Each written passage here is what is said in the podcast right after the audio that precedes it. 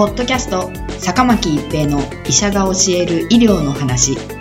この番組は大学病院の内科医であり医学博士である坂巻が疾患や予防医療といった医療に関してお話しする番組ですそれでは今回の番組をお楽しみください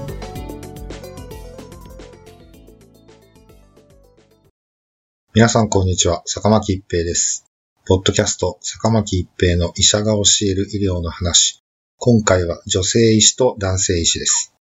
医学部入試において女性が不利であることに関して多くの大学で問題となっていますが、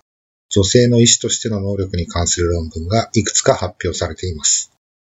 UCLA の研究では2011から2014年に米国で内科疾患のために入院となった65歳以上の高齢者150万人分のデータが解析されています。患者さんの重症度や病院の違いの影響を取り除いた上で、内科の担当医が男性医師であった場合と女性医師であった場合で、患者さんの死亡率、入院日から30日以内に死亡する確率と、再入院率、無事に退院になった後に30日以内に再入院になってしまう確率を比較したものです。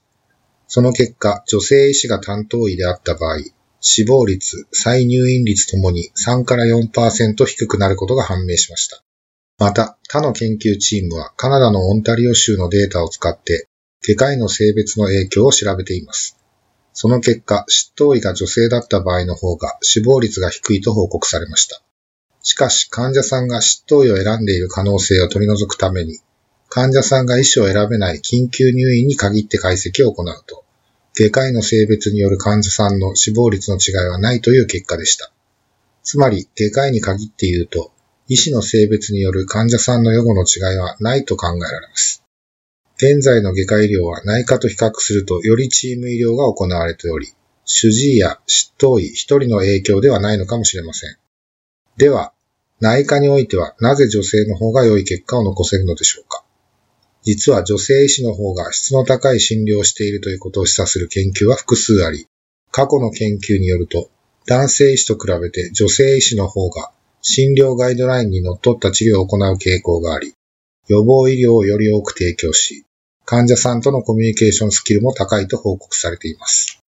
興味深いことに、このような報告の中で男性医師の方が質の高い医療を提供しているという研究結果はほぼ皆無です。過去の研究結果の多くが男性よりも女性の方がリスク回避的、不確実性を好まないであるという傾向を認めています。女性医師はチャレンジングな独自の治療を好まず、よりガイドラインにのっった医療を提供したり、患者さんの話をより丁寧に聞くと言われており、女性の方が石橋を叩いて渡る性格があるからなのかもしれないと考えられています。もちろん男性医師の中にも素晴らしい医師がいて、女性医師の中にも質の高くない医療を提供している医師もいます。しかし、特に内科の病気で入院になって、担当医が女性であることが分かった場合には、きちんと話を聞いてくれる可能性が高く、質の高い医療を受けられる確率も高いということになります。もちろんこれは米国やカナダでのデータであって、日本のデータではありません。日本と北米では事情が違うため、日本では日本のデータを解析する必要があります。また、外科はよりチーム医療の要素が強いですが、現在の医療においては内科系においても質の高い医療とは一人では決めない医療、すなわちチーム医療、それも多職種によるチーム医療が求められています。日本においても患者さんの立場からすると医師を性別によって選ぶ必要はないのかもしれません。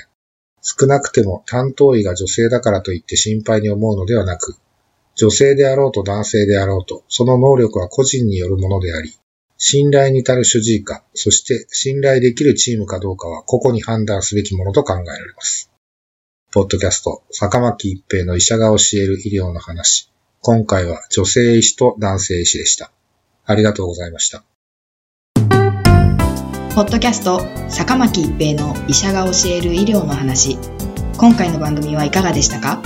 次回の番組もお楽しみに